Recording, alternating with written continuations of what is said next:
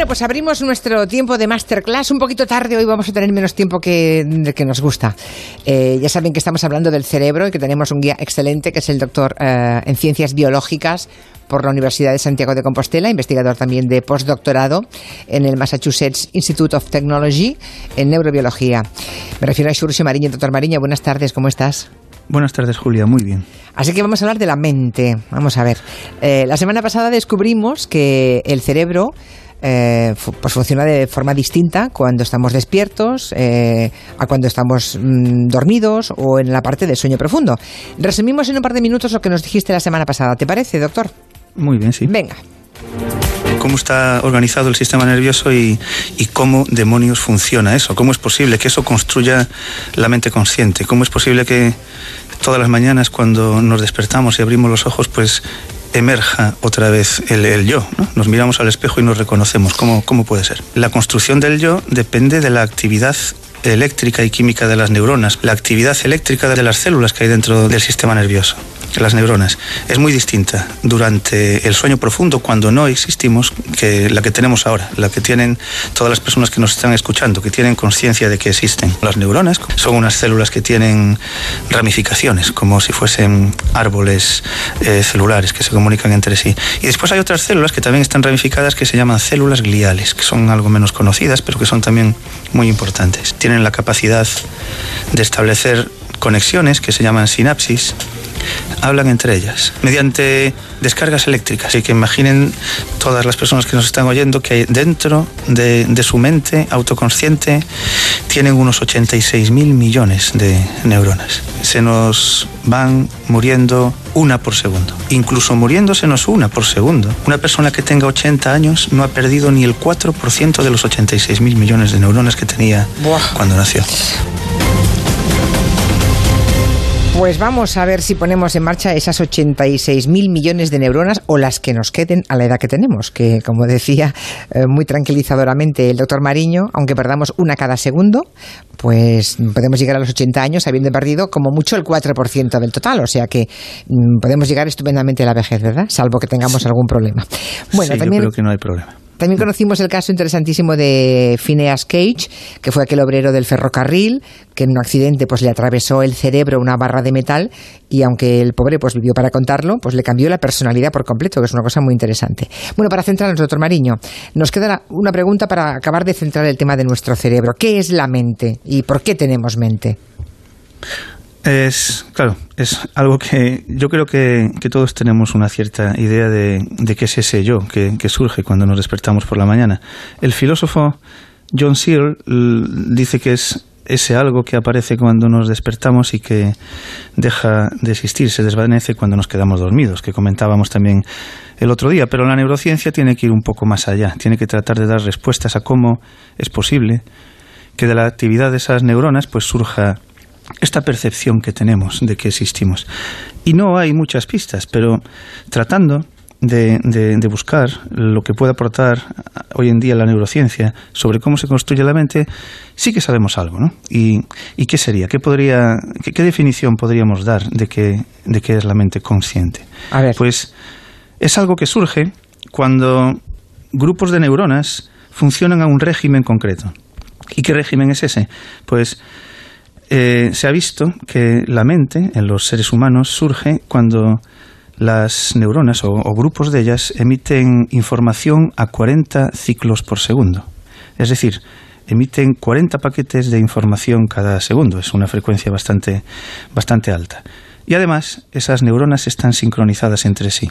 ¿Qué quiere decir esto? Pues que todas las personas que nos están escuchando ahora conscientemente, y tú, Julia, eh, tienes ahora mismo en tu corteza cerebral un grupo de varios miles de millones de neuronas que están sincronizadas entre sí y además están emitiendo paquetes de información a 40 ciclos por segundo. Ahí es cuando hay mente. Si, por ejemplo, ese ritmo se rompe, la, mente, la percepción del yo eh, se desvanece. ¿Y cómo se rompe ese, ese ritmo? Ah, pues hay mecanismos internos cerebrales que lo producen todos los días cuando nos vamos a dormir. Ahí pues se modifica ese ritmo, ya no es de 40 ciclos por segundo.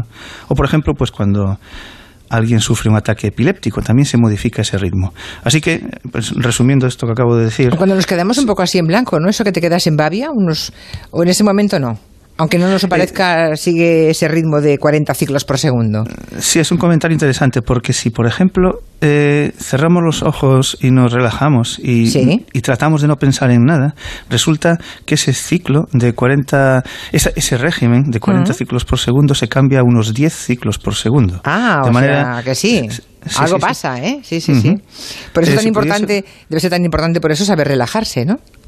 Eh, eso, que se dice, saber desconectar, ¿no? Sí, se, han hecho estudios en, personas que, practican esto de forma habitual, como a, lo mejor eh, monjes eh, budistas. En concreto, se han hecho estudios en monjes budistas y, se ve que, que, domina muy bien esta modificación de, estos regímenes que, tienen las neuronas.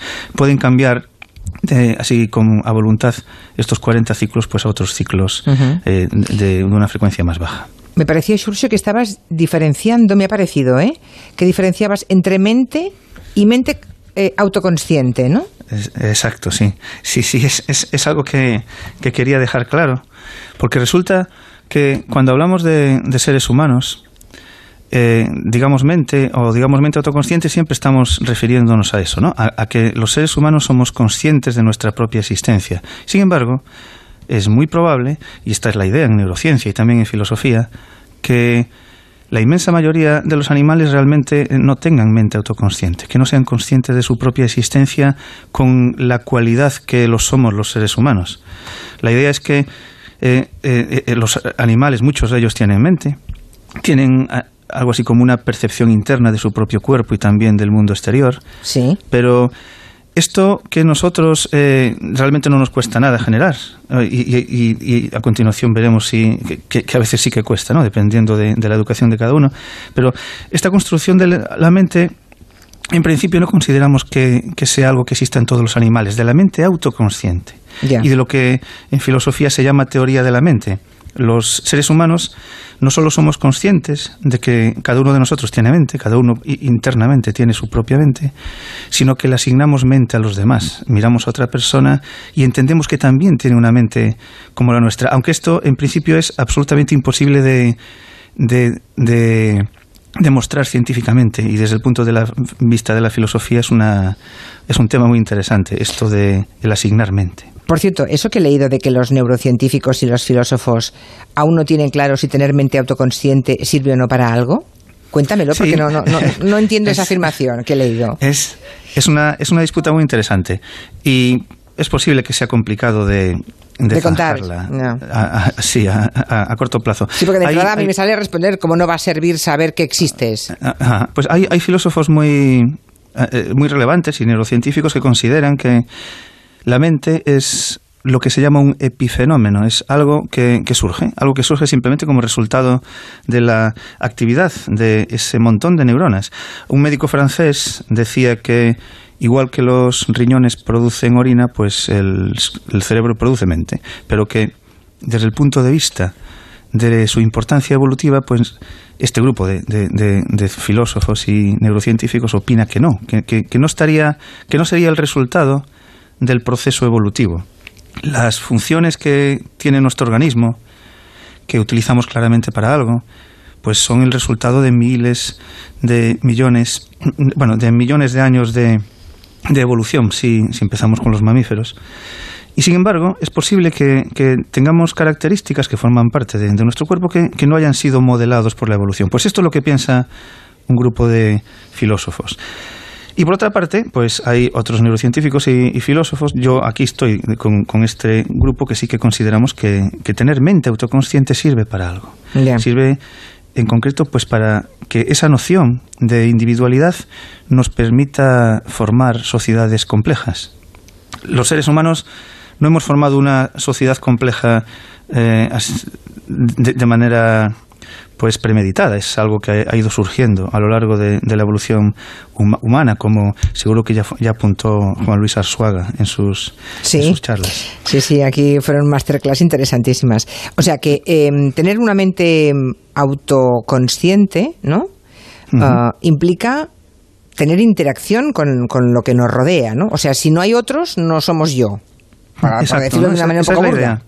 Esa es la idea. El, asunto de que, de que tengamos mente autoconsciente nos permite eh, interaccionar con los demás, porque podemos inter bueno, los animales por supuesto que interaccionan entre sí, interaccionan entre distintas especies, pero nosotros podemos interaccionar eh, tratando de conocer las intenciones de los otros, siendo conscientes de que los otros también tienen una mente, y de esa manera podemos establecer jerarquías y estructuras sociales complejas. Y eso ha sido absolutamente esencial en el desarrollo de lo que ahora somos los seres humanos cuando pues en los últimos 300.000 años que, son los que se considera actualmente que tiene nuestra especie Homo sapiens, pues fue generando grupos cada vez mayores el hecho de que pudieran eh, organizarse y formar grupos complejos, pues se debe, eh, eh, yo por lo menos lo veo muy claro, a que tenían mente autoconsciente y a algo también eh, único, esto sí que es único de los seres humanos, porque sí que hay algunos animales que consideramos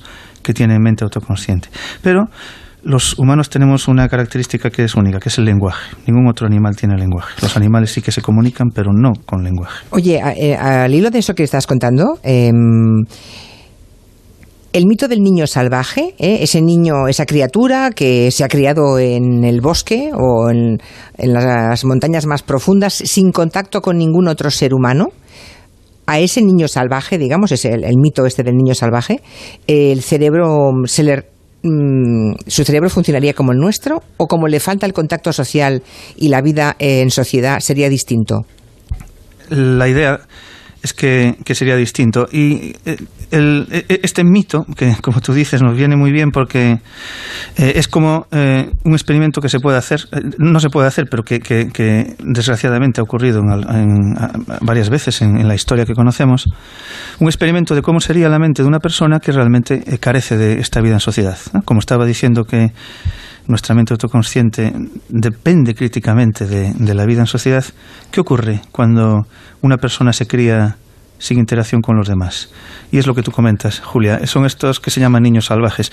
Hay varios casos. No, eh, por eso digo que más que mito eh, son casos que, son personas que les ha pasado eso. O porque, pues, eh, en algunos no se sabe muy bien por qué. Un, un alemán que se llamaba Kaspar Hauser en el siglo XIX que apareció con 16 años, no se sabe muy bien de dónde. Es muy conocido porque se han hecho películas y documentales sobre esta persona.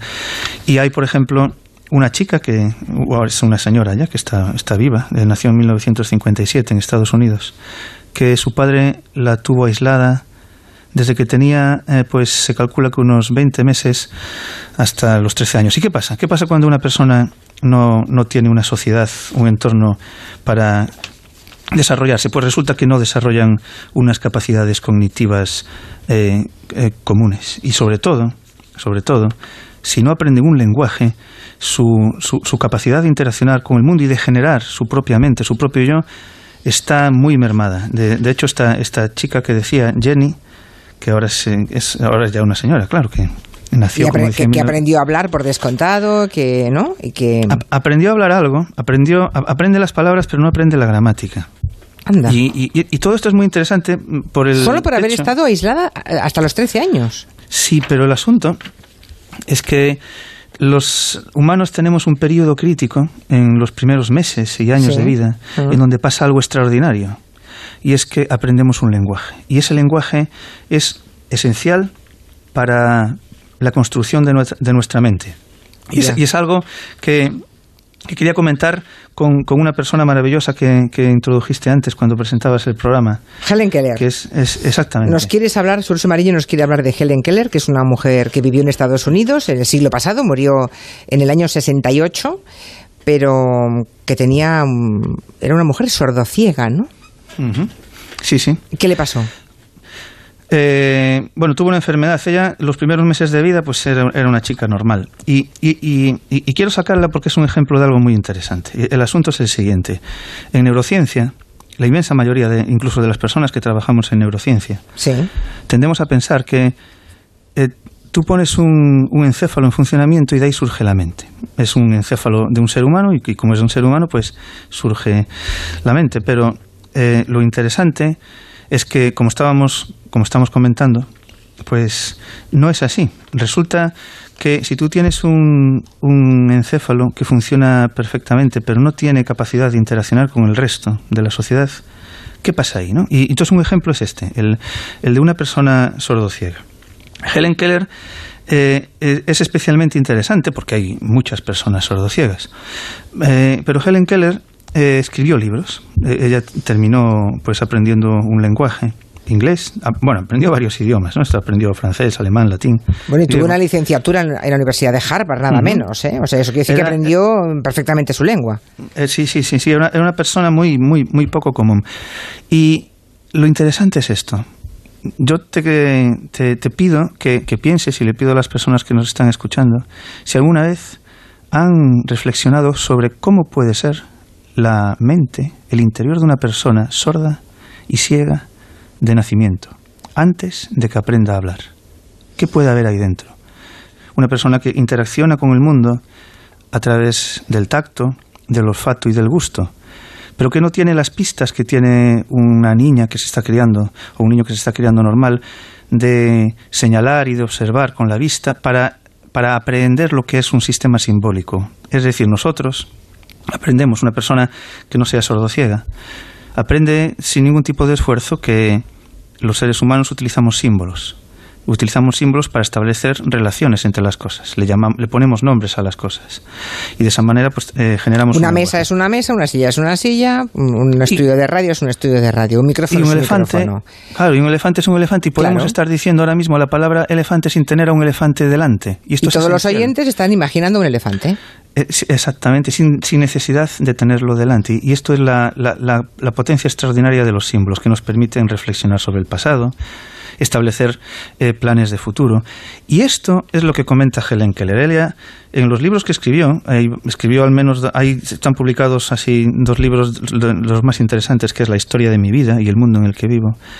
Ella dice que antes de, de que una profesora que llegó cuando ella tenía siete años le le enseñase un lenguaje, pues ella era realmente un ser salvaje, era un ser que interaccionaba con el mundo, pero ella decía que ni siquiera sabía que existía, que vivía en un mundo que era un no mundo, como ella lo define, que no tenía pues sentimientos de, de cariño hacia la gente, eh, tenía reacciones viscerales, pues reacciones de rabia o de hambre, pero que su vida interna, ella lo, dec- lo describe así, ella es- escribe muy bien, es, es muy, muy colorida, por decirlo así, paradójicamente, no escribiendo.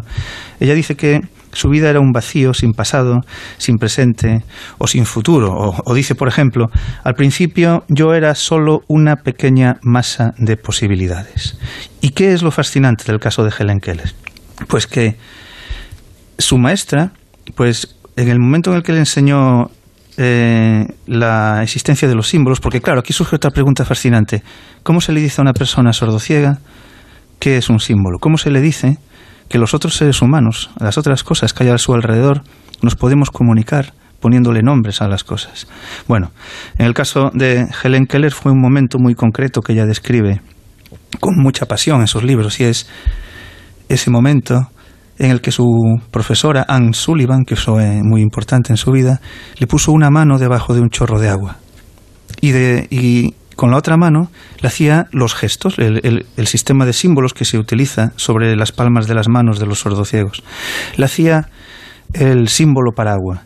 Y ella ahí fue capaz de comprender que estaba que era lo mismo que una cosa era esa, esa cosa rara que sentía desde pequeña con esa textura extraña y que el gesto que estaba haciendo Anne Sullivan era el de esa cosa y a partir de ahí Oye, ¿no hay una película maravillosa de esta historia? hay una película ¿Hay una sobre- película? sí sí sí que hay sí sí Pero además una Hay una película, película antigua, ya- diría yo. ¿eh? antigua, sí, Muy sí, antigua, película- la estoy recordando. La, la escena del agua de la profesora de Anne Sullivan me, me acaba de recordar esa secuencia.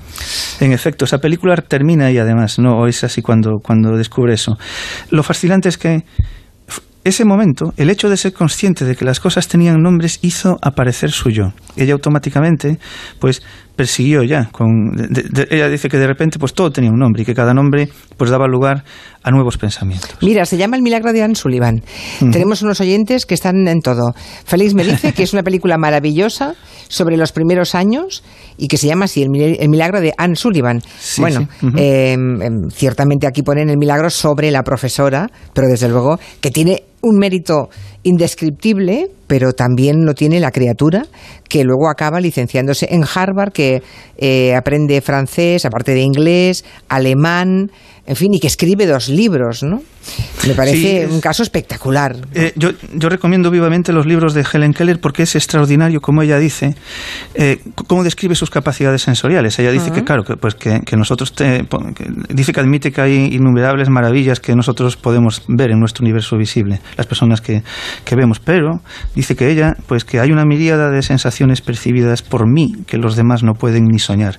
Y explica, pues, cómo ella utiliza el tacto para, eh, pues, para percibir las líneas curvas, la exuberancia del suelo, estas son palabras suyas, las delicadas formas de las flores, la noble forma de los árboles, la variedad de vientos, eh, describe cómo percibe distintos, distintos tipos de vientos. Así que es, es, es una manera extraordinaria pues seguiremos en, la mente de una persona sordo ciega desde luego. Pues seguiremos con este apasionante mundo del cerebro de la mente y de la mente autoconsciente la semana que viene con el profesor Surcio Mariño. Gracias ha sido apasionante profesor. Hasta la semana que viene